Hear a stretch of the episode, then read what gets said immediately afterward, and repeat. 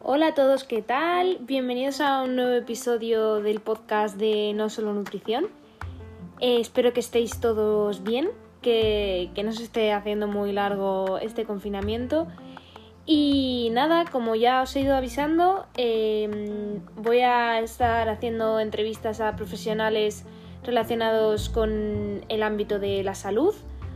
Hoy tenemos a Raquel, que es entrenadora y bueno, os voy a dejar con el episodio en el que se presenta ella mucho mejor que yo. Así que nada, podéis encontrarla en redes sociales como Kelly Prince y os dejo con ella.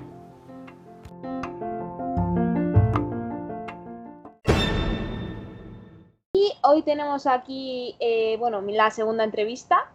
Eh, otra mujer fuerte, empoderada y muy simpática que nos va a hablar un poquito de, entrenamiento. Ella es Raquel y bueno, os dejo con ella para que se presente, que seguro que lo hace mejor que yo. bueno, pues mi nombre es Raquel Teijeira, pero todos me conocen por el nombre de mi marca personal, Kelly Prince, en Instagram. Soy graduada en Ciencias de la Actividad Física y el Deporte y actualmente, además de divulgar en redes sociales, pues me dedico principalmente al entrenamiento personal vía online. Y bueno, eh, ¿qué tal estás viviendo estas semanas de confinamiento? Bueno, la verdad que yo personalmente no me puedo quejar, pero es cierto que como a todo el mundo o como a la mayoría, se me está haciendo duro estar tantos días sin, sin salir a la calle. Y bueno, además que yo creo que todos los que trabajamos desde casa, el hecho de no cambiar de escenario nunca, en mi caso ni siquiera para entrenar, pues bueno, personalmente afecta al estado de ánimo, obviamente. Mm es un poco rayante, complicado. Como, tanto. como profesional de la actividad física, ¿qué consecuencias piensas que ha podido tener esto eh, en nuestra salud? Bueno, sobre las consecuencias de estar en casa, yo creo que este confinamiento nos ha pasado factura a todos de alguna manera. En primer lugar, desde el punto de vista de la actividad física, pues básicamente las consecuencias derivadas por la carencia de la misma, que si ya tendemos a un estilo de vida sedentario en condiciones normales en la sociedad actual, pues esta situación por razones obvias de no poder salir de casa, eh, pues claramente se ha visto agravada, especialmente en aquellas personas que viven en un, piso, como es mi caso, que bueno, que si tienes una casa con tu jardín, vives en el campo y tienes tus animales y demás, pues lo llevas de otra manera pero si, si, estás encerrado en casa, pues es verdad que, que, es difícil, ¿no? La situación. Que, bueno, que sí que ha habido un boom de, de, ejercicio físico las primeras semanas, que todo el mundo subía mil rutinas, que si directos, Insta Live, que si ebooks, que, estuvo muy bien, pero bueno, también es verdad que con el paso de las semanas fue decayendo a la vez que fue decayendo el ánimo y, bueno, que hay profesionales que han hecho una labor brutal en este sentido, han aportado un contenido buenísimo, pero es cierto que, bueno, estar todo el día encerrado, aunque por mucho que entrenes y que contribuya muchísimo a tu bienestar, que sí que afecta de alguna manera, porque al final estás, estás parado, aunque entrenes X momentos del día. Pero bueno, eh, también otras consecuencias que, derivan del confinamiento, pues pueden ser como la falta de vitamina, D, de vitamina D, como te decía, para los que estamos encerrados en un piso, que al final, bueno, han sido muchos días con, con poca luminosidad. Eh, la gente que tiene terrazas, balcones y demás, pues es verdad que no, a lo mejor no ha visto tanto eh, este problema, no he tenido tanto este problema, pero por ejemplo en mi caso, que vivo en un piso interior donde prácticamente no da, no da la luz del sol, pues es verdad que he tenido una serie de alteraciones en, en, mi sueño, mi ciclo menstrual, en sensación de fatiga constante, que yo sé que le ha pasado a mucha gente, ¿eh? o sea que está en mis condiciones, vaya. Entonces, bueno, un cúmulo de cosas que la verdad que no ayudan. y ahora justo a los que estamos o en la fase cero dejan salir en horas en las que todavía no da el sol. Entonces, como Exacto. sigue la cronodisrupción, aunque pues, se pueda salir. Claro, porque no solo además es el déficit de vitamina D, sino que si tú no te expones a la luz solar durante el día, o sea, no distingues entre ciclos de luz y oscuridad, sino que siempre estás iluminado por luz artificial, al final es que eso va a hacer una alteración, o sea, va a tener una alteración en el sueño sí o sí. No estamos hechos biológicamente para este tipo de vida, vaya. Y ya hablando así del, desconfinamiento de la fase 0, de la fase 1, ¿piensas que ha habido una, una fiebre runner ahora que, que, dejan salir? ¿Crees que esto puede afectar a alguien que de repente, o sea, nunca haya hecho deporte y ahora dice, Buah, puedo salir, voy a ir a correr? Mm, ¿Crees que eso es buena idea? ¿No? Bueno, a ver, fiebre runner ha habido, no podemos negarlo. Por, ejemplo, en mi ciudad, pues todos los espacios dedicados, bueno, espacios al aire libre dedicados a la actividad física estaban abarrotados de gente corriendo. Entonces, bueno, yo creo que esto ha pasado un poquito a nivel nacional. Eh, vamos a decir que la fiebre runner tampoco es nada nuevo, porque, bueno, todos lo sabemos que tanto lo de correr como lo de ir al gimnasio post Navidad o pre vacaciones de, de verano siempre ha pasado por el tema de compensar o de estar eh, bien para el verano, para la playa, vamos a decirlo entre comillas, pero esta es la mentalidad, vaya. Y además tenemos que pensar que correr es una actividad que no necesita equipamiento, no tiene coste ninguno, la podemos hacer cuando quieras, eh, digamos que es una actividad accesible para todo el mundo y además que ahora mismo es como un medio de, de libertad. Entonces, pues todos estos factores, además de que la gente está deseando moverse por estar en casa, pues sí que se ha podido acentuar más esta, eh, eh, esta moda, por así decirlo. Y correr está muy bien, lo que pasa es que el cuerpo debe estar preparado para ello, porque tras dos meses confinados, incluso la gente que ya era runner antes de la cuarentena, pues lo tiene que tomar con calma las primeras semanas para evitar problemas. De hecho, la gente que me sigue en redes sociales, pues ya lo sabrá porque ya lo he comentado, pero la gente va a correr para estar en forma cuando lo que debería, estar es en forma para, para correr. Entonces, una persona sedentaria que jamás ha hecho ejercicio físico, y, y aclaro que caminar, pues no lo metemos dentro de este saco. O sea, ejercicio físico programado como tal, pues va a tener una serie de alteraciones posturales y desequilibrios que junto a una mm, baja masa muscular, pues va a repercutir sobre la movilidad, la estabilización central, la estabilidad articular y una correcta activación muscular. ¿Y qué desequilibrios son estos? Pues múltiples y dependerán de cada sujeto, desde alteraciones del patrón respiratorio a musculatura con excesiva rigidez, tensión y otra muy debilitada, regiones con déficit de movilidad y otras con un déficit de estabilidad, falta de control motor. Vamos, que eh, el hecho de hacer ejercicio físico, el hecho de hacer ejercicio no te exime de lesión ni mucho menos, ya que el dolor o la lesión es multifactorial y también dependerá de las condiciones en las que lo hagas, evidentemente. Pero teniendo en cuenta que correr es una actividad de alto impacto articular y que necesita una adecuada técnica de carrera que hay que aprender a automatizar previamente y además eh, estar supervisada por un profesional, pues bueno, las consecuencias de lanzarse a correr y a lo loco pues pueden ser negativas, teniendo muchas papeletas hacia la lesión. Bueno, y en ese sentido también siempre digo que para eso entrenar fuerza es fundamental. O sea, practiquemos la disciplina que practiquemos, ya sea correr, como jugar al fútbol eh, o simplemente tener objetivos de salud, porque al final el entrenamiento de fuerza nos prepara para someternos a las demandas específicas de o la disciplina deportiva o del día a día. Sí, porque muchas veces se habla de los beneficios del entrenamiento de fuerza a nivel de composición corporal, es de lo que es lo que más se habla, pero es que tiene beneficios en múltiples niveles, incluso eh, ya ponte en un nivel extremo eh, de prevenir la sarcopenia si algún día tienes un cáncer. O sea que en realidad los beneficios del entrenamiento de fuerza van mucho más allá de la estética. Por supuesto, o sea, yo creo que todos deberíamos contemplar el entrenamiento como esa asignatura obligatoria que necesitamos para garantizar una salud y calidad de vida hasta la vejez. Hmm. Em, bueno, tú te dedicas al entrenamiento, sobre todo, o por lo que se ve en redes sociales, de mujeres de Warrior Woman, ¿se llama tu, programa? O... Bueno, yo digo lo de Warrior Woman, eh, Warrior Woman pero no, no tengo un programa específico. Yo doy el servicio online y siempre digo que mis chicas son guerreras porque, porque lo son en realidad y, y es un poco reflejo de lo que divulgo, de lo que promuevo, así que siempre me refiero a ellas como chicas guerreras. ¿Y qué errores ves sobre todo en la gente que acaba de contratar tu servicio? ¿Ya vienen enfocadas y vienen sabiendo que tienen que entrenar fuerza o muchas vienen con mitos sobre mm, el cuerpo, mil horas de cardio? ¿Cómo lo ves tú? Bueno, yo la verdad que mm, no lo llamaría tanto error como falta de conocimiento.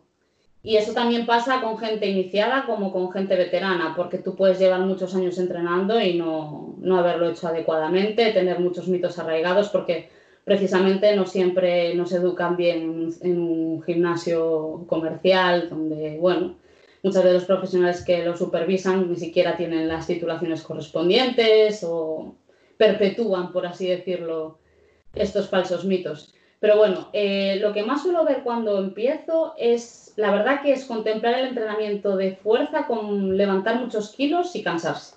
La mitad, o sea, casi todas las personas que llegan a mí por primera vez tienen como esa idea de, del entrenamiento de fuerza y, y, nada más lejos de la realidad, porque en tal caso levantar muchos kilos es el fin último del, del entrenamiento ya que entrenar fuerza pues, debe implicar una mejora de la función en primer lugar, para así desarrollar patrones de movimiento funcionales que nos permitan trabajar a la intensidad adecuada con el mínimo riesgo de lesión.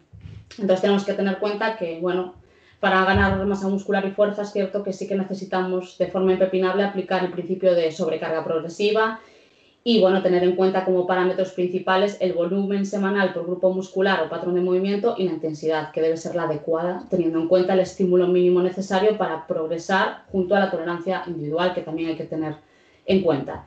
Y esa tolerancia la condiciona, eh, eh, que la condiciona el volumen y la intensidad va a ser mayor o menor en función de la base del edificio, es decir, de los tres pilares que sustentan el entrenamiento de fuerza, que son la estabilidad central, la estabilidad articular y los patrones de movimiento. Entonces, bueno, eh, yo siempre intento mm, inculcarles la idea de que entrenar fuerza significa mejorar la, movilidad, trabajar la estabilidad, desarrollar un adecuado control motor y la capacidad de, de, mantener la neutralidad de la columna en los diferentes ejercicios, aumentando progresivamente la capacidad de trabajo y la tolerancia de los tejidos a las cargas compresivas y de cizalla. Y a partir de ahí sí trabajar con intensidad.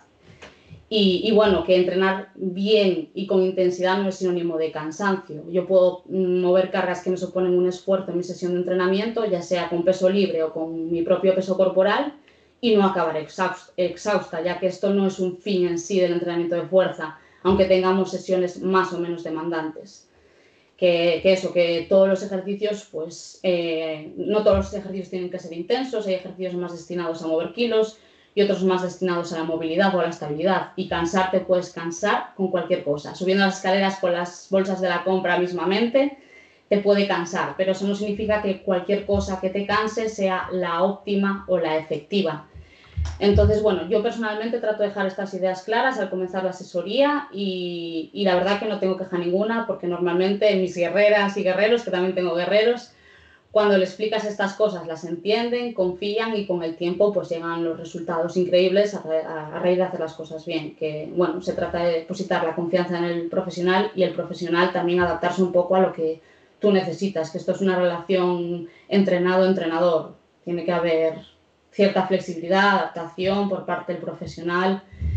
Y sobre lo de mitos de ponerse fuerte, la verdad que eh, el miedo a entrenar fuerza por parte de las chicas está ahí, pero sí que es verdad que las que llegan a mí ya tienen muy interiorizado la necesidad de, entrenar, pues por lo que divulgo en redes sociales, básicamente. De, la gente que me contrata normalmente lleva, gente, eh, lleva tiempo siguiéndome en redes sociales y, ya pues se ha tragado mucha chapa mía de la importancia de entrenar fuerza y al final llega a mí con, con esa idea de tengo que entrenar porque me duele todo el cuerpo o tengo que mejorar mi composición corporal o tengo que mejorar mi salud y mi bienestar y necesito ponerme ya. Y el resto de mujeres, porque al final nosotras estamos como dentro de una burbuja de salud y pensamos que todo el mundo sabe que hay que entrenar fuerza, que todo el mundo sabe que la alimentación es súper importante, pero ¿tú crees que, en la sociedad en general sí que hay un miedo eh, a entrenar fuerza por parte de las mujeres? O no un miedo, sino pensar que eso les va a poner demasiado fuertes, que les va a alejar de sus objetivos eh, a nivel de quiero estar divina de la muerte en bikini. Eh, no sé, ¿tú qué, qué, pensamiento crees que hay alrededor del entrenamiento de fuerza de la mujer en general? Así un poco fuera de, de nuestro ámbito de, de la salud. A ver, sí que es cierto que sigue habiendo muchos prejuicios que poco a poco tenemos que ir rompiendo y yo creo que la mejor forma de hacerlo es visibilizándolo cada vez más. Por eso yo personalmente pues lo hago en mi cuenta diario, eh, mostrando mi trabajo con mis guerreras, precisamente para romper con este estigma de vuestros prejuicios hacia el entrenamiento de fuerza, de que eso es para hombres, que no la mujer siempre se ha visto súper ajena a este, a este ámbito y sí, sí que es verdad que la gente que no está en redes sociales pues no lo tiene interiorizado de esta manera. Se sigue viendo muchísimos, muchísimos prejuicios y además es que la presión estética a la que estamos sometidos pues eh, no ayuda en ese sentido. Pero vamos a ser positivos porque yo creo que, que cada vez hay más conciencia de la importancia de entrenar desde la perspectiva de la salud y en ese sentido el CrossFit está ayudando mucho a ello, hay que decirlo y que yo creo que poquito a poco se va, se va avanzando positivamente y que cada vez ves a más mujeres entrenando duro y, y, sin miedo a si me voy a poner demasiado grande, si me voy a lesionar o, y demás, vaya. O no soy lo suficientemente fuerte como para... Exacto. Es que yo eso ni de coña, yo, yo no entiendo de esto, yo no hago para esto, son frases comunes. Son mitos que al final tenemos arraigados desde que somos pequeñas que tenemos que ser princesitas delicadas y que Exacto. pesa que te vas a volver Hulk cuando ni de coña es así, vamos. Nada más lejos de la realidad, vaya. Ojalá fuera tan fácil, ¿no? De levantar dos pesas y ponerse una fuertísima. Pero no, por desgracia no. Eh, a nivel de. Bueno, porque hablando un poco así de del cuerpo de las mujeres y tal, a nivel de composición corporal, eh, ¿qué aspectos positivos destacarías de, del entrenamiento de fuerza? Bueno, pues el entrenamiento de fuerza claramente sí que ayuda a mejorar la composición corporal porque permite desarrollar una adecuada masa muscular y calidad de la misma y por tanto mejora la masa libre de grasa, aumenta la masa libre de grasa. Sabemos que la masa muscular es un órgano endocrino que libera unas sustancias llamadas mioquinas que producen unos efectos en diferentes tejidos mejorando todos los indicadores de salud, tanto a nivel cardiovascular como metabólico, y por tanto también mejora el entorno hormonal, porque ayuda a reducir la inflamación de bajo grado y aumentar la sensibilidad a la insulina. Entonces, bueno, eh, vemos una vez más que la masa muscular no está ahí de adorno, no solo sirve para ir a la playa, sino que tiene una función, es necesaria tanto para la salud como para prevenir lesiones y, también está relacionado con la masa muscular, con la presencia de, de, patologías del ciclo menstrual en caso de las mujeres. De hecho, se ha visto que eh, el ejercicio físico, en, concreto el entrenamiento de fuerza, debe ser eh, parte del tratamiento de patologías como el SOP o el síndrome premenstrual, eh, premenstrual o la endometriosis, o sea que tiene una función importante y que no podemos prescindir de ella.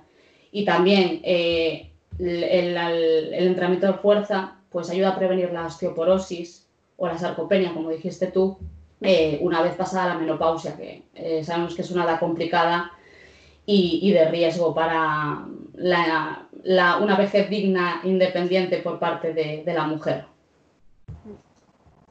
O sea, podríamos decir que, que que a nivel de composición corporal el entrenamiento de fuerza es eh, fundamental para mantener una buena eh, composición corporal, o sea, un ratio músculo-grasa eh, adecuado. Exacto. Y además que eso no tiene únicamente consecuencias a nivel del físico de ir a la playa, sino que nos va a repercutir en nuestra salud metabólica, endocrina, nuestra salud en general de toda la vida. O sea que incluso eh, tiene efecto a nivel de osteoporosis, eh, después de la, de la, menopausia y de todo ayuda a que la mujer eh, tenga una vida más funcional durante Exacto. vida, ¿no?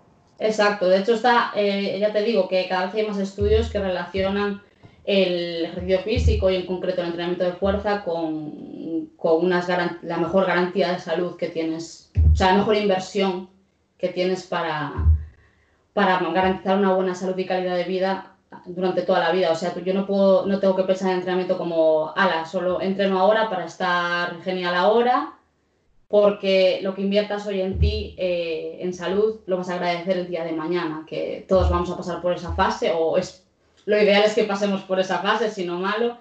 Así que eh, tenemos que pensar no solo en el ahora, sino a largo plazo en, en cuidarnos, vaya. Totalmente. ¿Y cuáles son o cuáles crees que son las bases más importantes del entrenamiento de fuerza? O sea, las que se tienen que cumplir sí o sí para la mayoría de la gente, aunque cada uno tenga sus variaciones individuales, pero las bases más sólidas, ¿las podrías explicar un poco?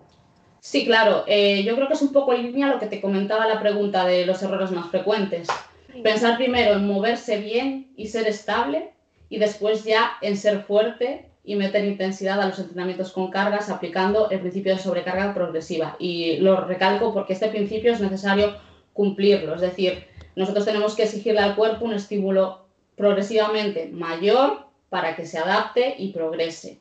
Pero bueno, para aplicar correctamente este principio tenemos que movernos bien primero y ser estables primero. Entonces, una vez que tengamos una buena base sobre la que trabajar, entonces podremos hacernos fuertes en los diferentes patrones de movimiento, es decir, que lo que nos tenemos que centrar primero es en trabajar movimientos y de forma secundaria trabajar músculos. Que bueno, que se le puede dar mayor énfasis a esto último si eres un competidor de estética, claro está, pero en general deportistas, gente de a pie, en lo que nos tenemos que centrar es en trabajar movimientos y hacernos fuertes eh, en esos movimientos, esos patrones de movimiento, ya que son los que van a tener transferencia tanto en la disciplina como en el día a día. Y sí que puede ser que, por ejemplo, en un patrón de movimiento determinado tengas algún músculo rezagado, por así decirlo, que tengas que trabajarlo a posta para mejorar ese patrón de movimiento o eso no pasa tanto? Sí, a ver, eh, hay ejercicios que evidentemente, pues hasta que, lo que yo te dije, hasta que no te mueves bien, no eres estable, no, no tienes un equilibrio muscular, igual no es interesante trabajarlos. Por ejemplo, no todo el mundo puede hacer un press banca, ese empuje horizontal, o no todo el mundo puede hacer una sentadilla. Pero sí que hay muchas variantes que tú puedes adaptar en función de las características de la persona para que pueda eh, progresar sin lesionarse y para que también vaya pues mejorando esos desequilibrios que tenga. Al final es eh, los patrones son generales, pero tú tienes que adaptar el entrenamiento a la persona y a lo que necesita y sus características. No, no, va bien, no hay ejercicios que valgan para todo el mundo, ni ejercicios milagro. O sea, no hay ejercicios imprescindibles. Simplemente tú tienes toda la caja de herramientas y vas sacando las que vayas necesitando en función de lo que tienes delante. Claro, porque muchos entrenadores se empeñan en que tienes que hacer sí o sí de estos ejercicios básicos, porque si no, no vas a progresar cuando hay un montón de alternativas, ¿no? Claro, y esto ahí ya es, eso es un signo de lo que es un buen profesional y un mal profesional. Un buen profesional nunca te va a decir, haz esto porque sí. Va a decir, pues te voy a valorar, a ver qué te pasa, cómo te mueves, y en función de eso, pues decidimos qué es lo que mejor te conviene, cuál es tu objetivo, cuál es tu contexto. Eh, hay que valorar eh, todo lo que engloba a la persona, desde sus características a su, rutina diaria, las actividades a las que tiene que someterse diariamente. Por ejemplo, eh, una persona que está todo el día apretando tornillos, imagínate, pues tendrás que tener cuidado con su manguito de los rotadores. Igual no te conviene hacer determinados gestos porque vas a potenciar algo que está haciendo diariamente y puedes ser contraproducente. Entonces también el contexto de la persona influye. Una persona que está todo el día sentada, una persona que está todo el día moviendo cajas, no va a ser lo mismo. Entonces tú siempre tienes que tener en cuenta el contexto y no solo es lo que pasa en la sala de entrenamiento, sino desde que se levanta hasta que se acuesta. Totalmente. Eh, muchas veces en redes sociales, en el mundo del fitness, siempre se habla de, o bueno, últimamente menos, menos mal, pero eh, se habla de mm, eh, ejercicios para mujer y ejercicios para hombre.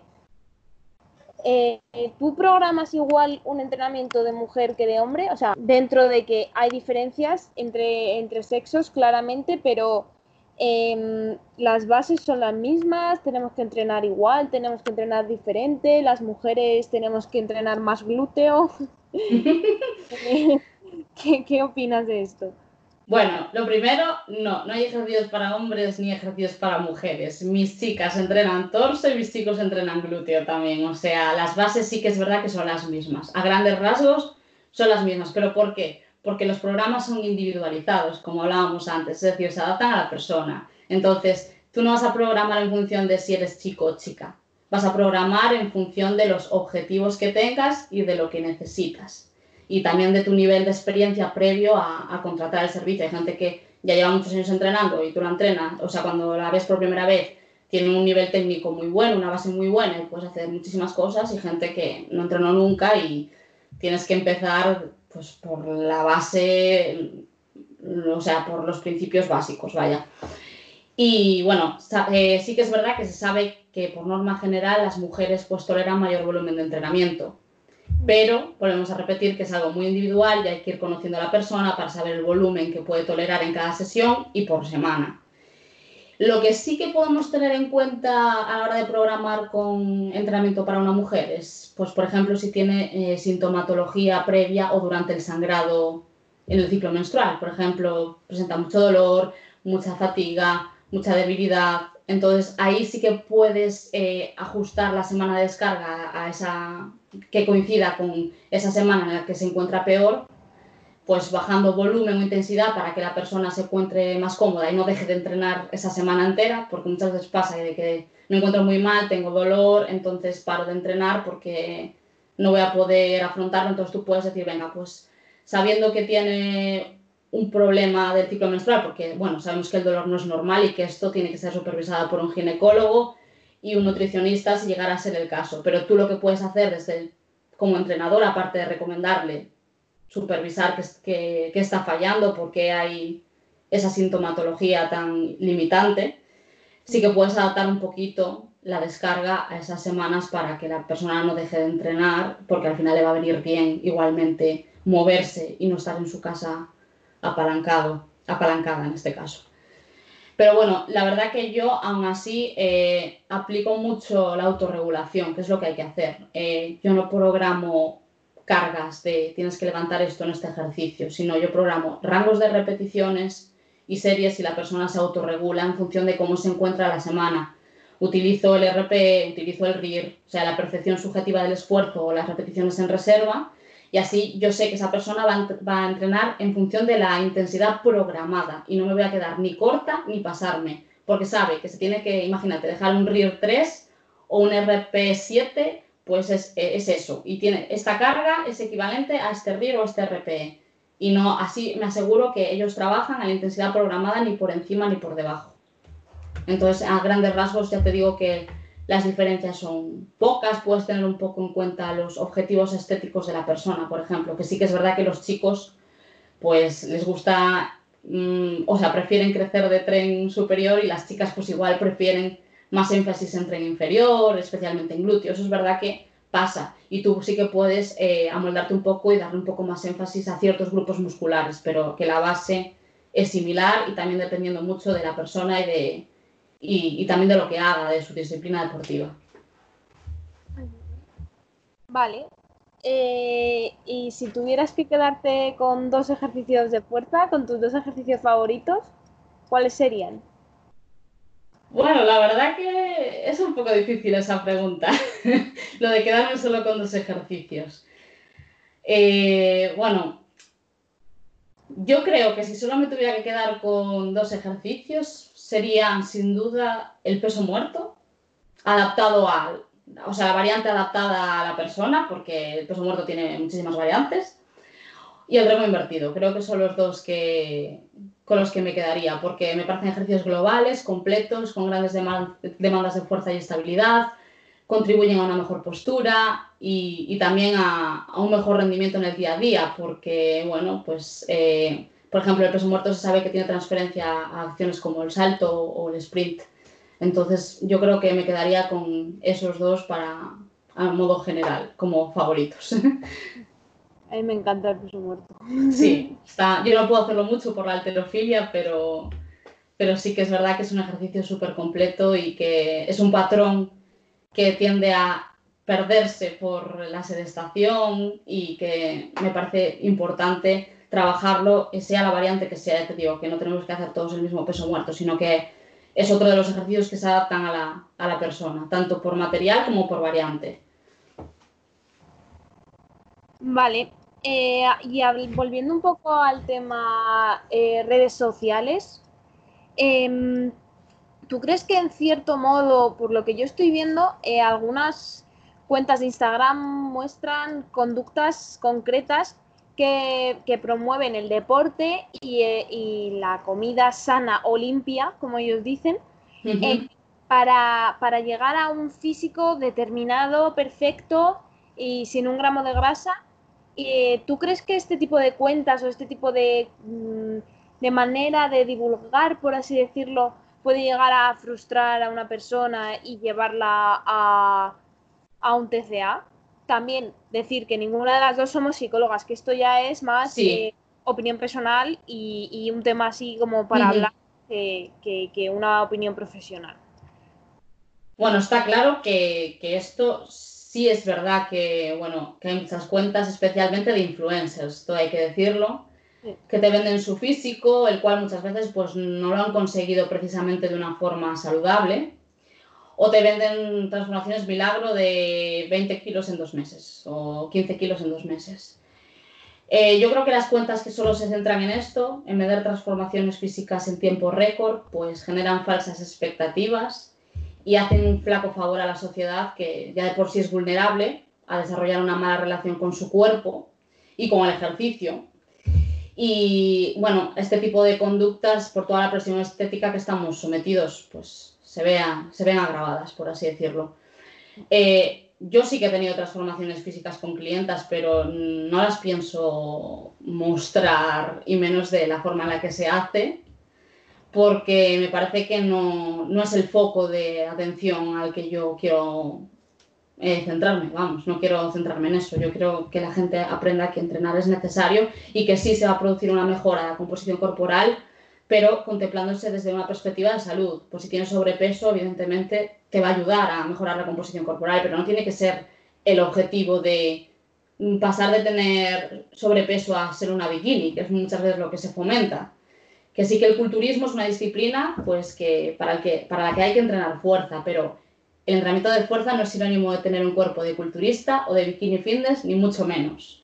Que tú puedes estar súper saludable y, no, y que no se te noten todos los abdominales. Vamos. Ni, ni las venas. Ni las venas, o sea, no, eso no es salud. O sea, puede ser salud dependiendo de tu morfología, de tu metabolismo, de tu salud metabólica, pero que no es el fin del entrenamiento de tienes que tener este cuerpo. No, cada uno tiene que tener su cuerpo de la mejor forma posible. Sí, es que además muchas veces se ve eso de, es que mírame, yo antes tenía sobrepeso y ahora soy bikini fitness, tú también puedes. Es como, pero tú sabes la vida que lleva esa persona, que a lo mejor te muestra que está encantadísima de la vida, eh, desayunando merluza con brócoli y que le encanta su vida y que es súper feliz con su merluza así sonriendo en el Instagram, eh, pero es que tú sabes lo que hay detrás de eso, las horas que se tira para hacer una foto, eh, las horas de cardio ahora en la cuarentena, ni te cuento, con una stepper delante de la ventana, tiqui, tiqui, tiqui, tiqui, cuatro horas al día. Desde luego, estar en esos porcentajes grasos, aparte de que una mujer pues, puede tener problemas por el ciclo menstrual, porque de hecho muchas bikinis pierden el ciclo menstrual y desarrollan otro tipo de problemas. Está claro que es una disciplina que requiere un sacrificio constante, vivir eh, contando calorías, eh, o sea, incluso repercute la vida social. No puedes eh, pues ir con tus amigos y comer lo que te da la gana, por así decirlo, en un momento puntual, porque tienes que medirlo todo, las cantidades y demás. Y además es que tienes que controlar mucho de después de una competición y de alcanzar un físico X, no tener un efecto rebote bestial, porque eso también pasa muchísimo y muchas bikinis que tienen trastornos de la conducta alimentaria de que cuando terminan la competición se meten a tracones de comida basura. Para mí eso es de todo menos salud, sinceramente. Si tú tienes la necesidad de terminar una competición y ir al Domino's Pizza y atracar o a donde sea y atracar eh, todo, todas todos los recursos que tienen de comida, pues algo pasa, ¿no? Eh, algo no va bien ahí dentro. Totalmente. O si tu dieta hace que cuando tienes tu comida libre eh, tengas la necesidad de mm, comer hasta reventar. O sea, es que eso tampoco es salud. O sea, una cosa es que un día comas algo que te apetezca y ya está, eh, que no tiene por qué ser saludable, pero otra cosa es un atracón. Es que al final eh, es un mundo un poco chungo. O sea, te, te, pues eso, te guía que eso, que el entrenamiento de fuerza sirve para el cuerpazo, que la nutrición tiene que ser súper mega estricta y que si yo puedo, tú puedes y si no, son excusas cuando en realidad es que no es que no es real y, la vida no es así ni de coña o sea.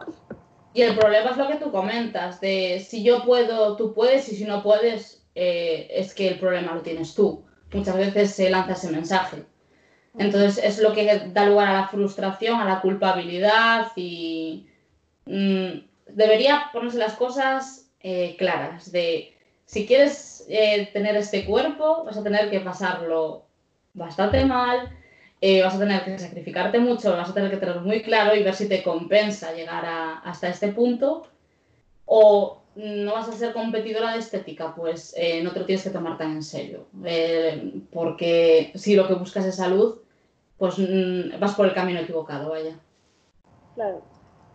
Al final, yo creo que eso, centrarse en un objetivo más de salud que de estética eh, yo creo que puede llegar a ser incluso mejor porque no llegas a ese punto de frustración de tener que hacerlo todo perfecto, sino que tú vas enfocado a eso, a voy a mejorar mi salud, no sé qué, y ya la estética vendrá eh, acompañándote si, si haces las cosas bien.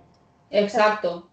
Vamos, que al final el bikini o el culturismo es una disciplina, o sea, no es sinónimo de salud, pero igual que no lo es la heterofilia, o sea, entrenar mil horas y ser deportista de alto rendimiento tampoco, o sea que la, dosis también hace el veneno, ¿no? Eh, entonces tú si te pasas de cierta dosis, al final el ejercicio puede ser más dañino que beneficioso. Entonces, como todo, eres deportista de élite, te dedicas al culturismo, pues vas a saber que tu objetivo es rendir, no la salud. Entonces tú tienes que saber cuál es tu objetivo y qué es lo que quieres y tener las cosas claras antes de embaucarte a X, o, eh, X proceso. Yo pienso que eso que tú cuenta eh, e-, es diferente a lo que se suele ver eh, en el fitness, en, el, o sea, porque hasta ahora la mayoría de cuentas de, de, mujeres que entrenan fuerza son lo que te acabo de decir, o sea, y además son la típica influencer que entrena fuerza, que em, come pollo y arroz y que lleva las uñas súper largas de gel y es divina de amor, compite en bikini fitness.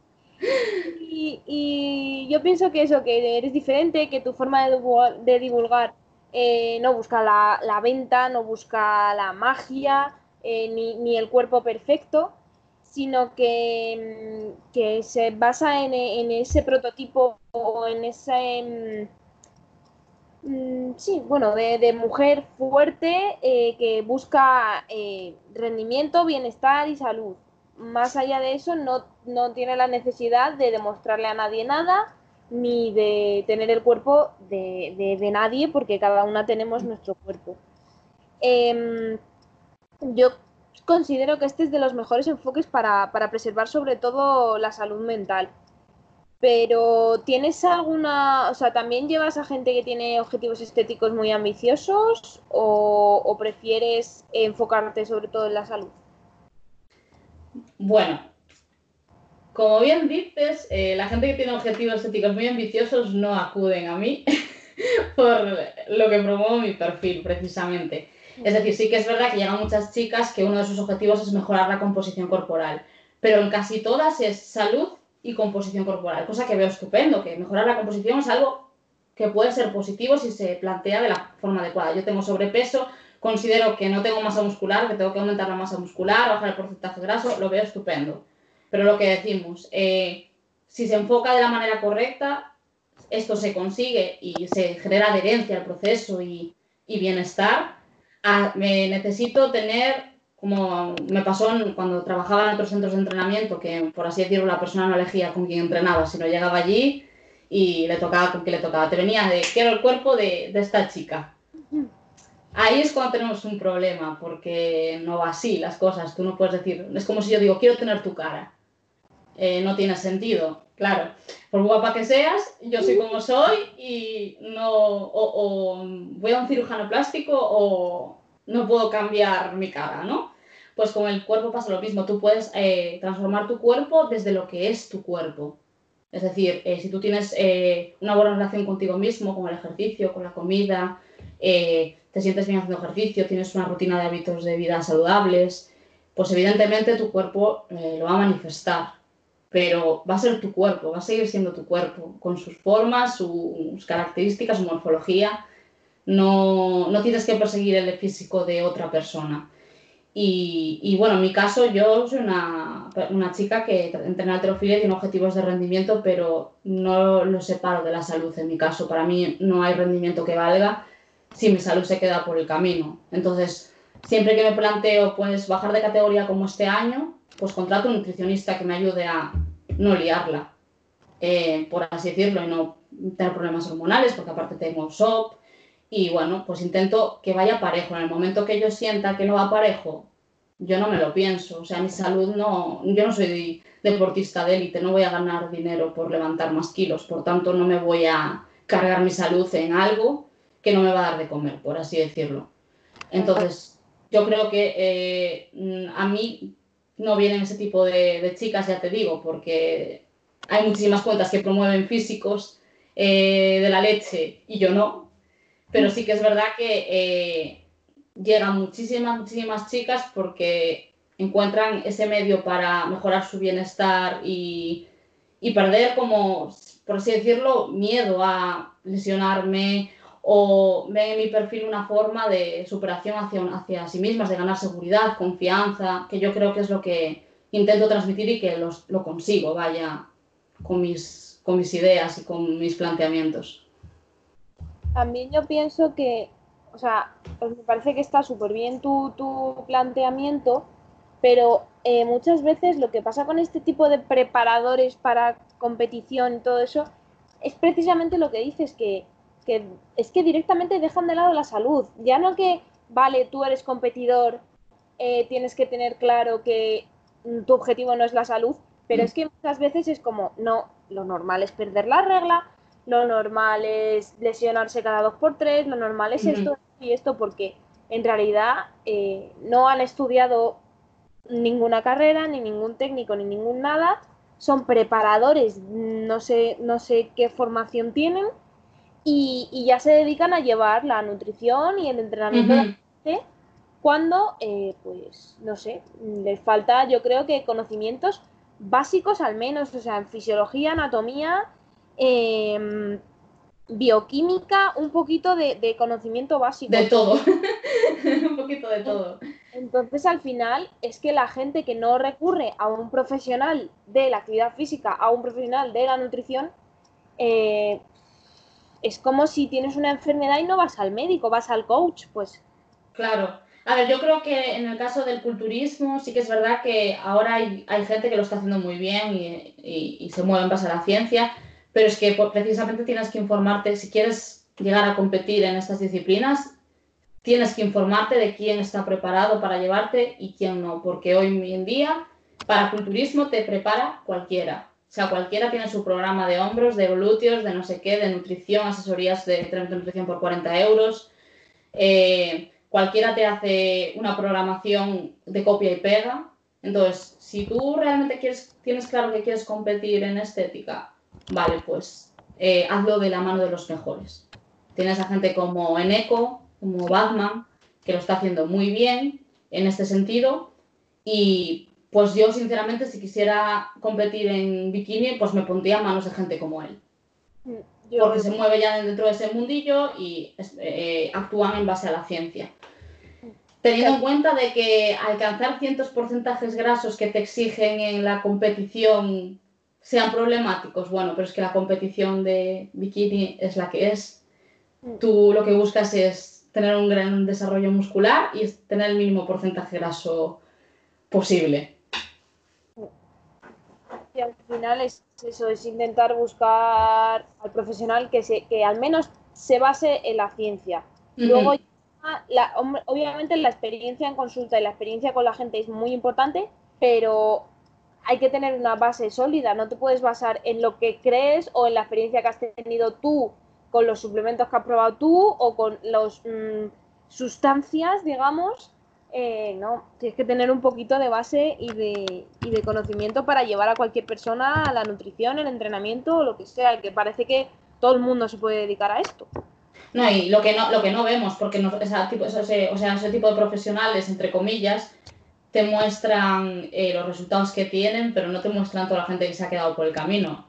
Y normalmente ellos tienen volúmenes de personas, te estoy hablando de gente que igual le lleva el programa de entrenamiento y de nutrición a 70 personas. Es que ya es inviable. Entrenar a 70 personas y aún por encima asesorarlos nutricionalmente es inviable. Eh, al menos si lo quieres hacer bien. Y, evidentemente de 70 personas resultados vas a tener, lo malo será, ¿no? Es mucha gente. Que dos o tres también. Claro, pero ¿cuánta gente se queda por el camino? Es que esa, eso es lo que no se sabe, lo que no se ve. Pues nada, esta era así la, la última pregunta que tenía. Eh, yo creo que hemos dejado bastante claro eh, la, la, importancia de bastante claro la, la, importancia del entrenamiento de fuerza, sobre todo, aunque obviamente también lo es para los hombres, pero también para las para las mujeres que no somos más ni, ni, ni, mucho menos y que también se puede entrenar a fuerza y eso no nos va a convertir en, en, hombres ni, ni mucho menos. Eh, nos va a poner fuertes, pero fuertes no es sinónimo de masculinas. Eso es lo que tenemos que tener claro. Totalmente. Y no solo eso, sino que nos va a dar eh, una buena calidad de vida y, funcionalidad pues para poder eh, ser independientes durante toda, toda nuestra vida. Sí, esa es la base. Eh, ¿Me recomendarías alguna cuenta de, divulgación de que te guste o les recomendarías a, la gente que me escucha eh, cuentas de este estilo que promuevan eh, la salud global en la mujer, el entrenamiento de fuerza? ¿Cuáles dirías que son tus cuentas favoritas de Instagram? yo, tengo varias, pero en la línea de la que estamos hablando, de problemas de conducta alimentaria, de relación con el cuerpo y demás, sí que me gustaría que hicieras una entrevista a una persona, que seguro que sabes quién es, que es Elena Gamaza. Eh, yo creo que en este sentido nos puede arrojar bastante luz y mucho mejor que yo, porque ella realmente sí que, sí que ha pasado por, por esto y, vamos, eh, se ha formado muy bien en este tema. Es una profesional como la Copa de un Pino, yo creo que puede arrojar mucha luz sobre los trastornos de la conducta alimentaria o sobre este tipo de conductas compensatorias, con el ejercicio, con la alimentación, de mala relación con, con el cuerpo y demás. Y bueno, luego otras cuentas favoritas, pues tengo varias y no solo de entrenamiento, sino de nutrición, psicología. No sé si conoces, por ejemplo, a Teresa Ramis, de terapia se llama en Instagram, Ter me parece buenísima. Eh, la tuya también la voy a recomendar porque también me encanta. Aparte es una Nutri que recomienda entrenar fuerza, que no siempre pasa.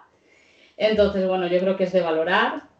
También me gusta mucho la de Juana Fernández, nutricionalmente en Instagram me parece muy, muy, muy buena. También en cuanto a conducta alimentaria.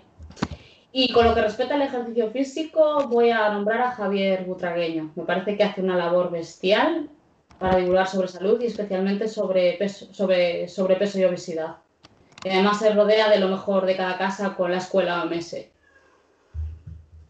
Muy bien. Pues muchas gracias entonces por, por la entrevista. Me parece que aporta un montón de, luz en el sentido de, que el entrenamiento no, no, es únicamente un fin estético, sino que es mucho más. Y, y nada, que, las mujeres podemos ser fuertes y, debemos ser fuertes. Y muchísimas gracias por, por esto, por las recomendaciones y, y por tu tiempo. Así que nos despedimos aquí, nos escuchamos en el próximo episodio y adiós.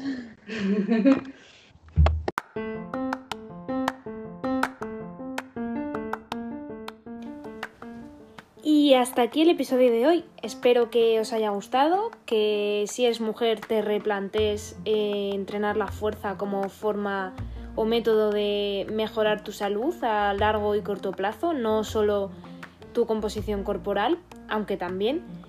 Y nada, si deseas ponerte en contacto conmigo, ya sabes que está mi página web fabisanznutrición.com o que me puedes encontrar en Instagram como fabisanznutri y si quieres mm, darme cualquier sugerencia con respecto al podcast o cualquier comentarme cualquier cosa, eh, me puedes hablar por mensaje privado.